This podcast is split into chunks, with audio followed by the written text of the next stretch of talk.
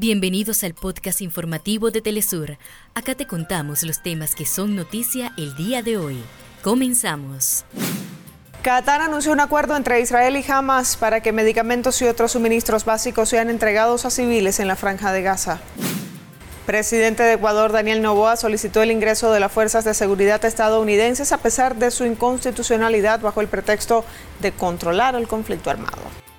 Brasil registra más de 9.000 damnificados y siete ciudades se declararon en emergencia a causa de las lluvias que azotan el sureste del país. Organizaciones sociales argentinas realizan una jornada de asambleas y ollas populares contra los ajustes económicos al gobierno de Milei. México retiró su candidatura para albergar los Juegos Olímpicos de 2036, así lo oficializó el Comité Olímpico Mexicano.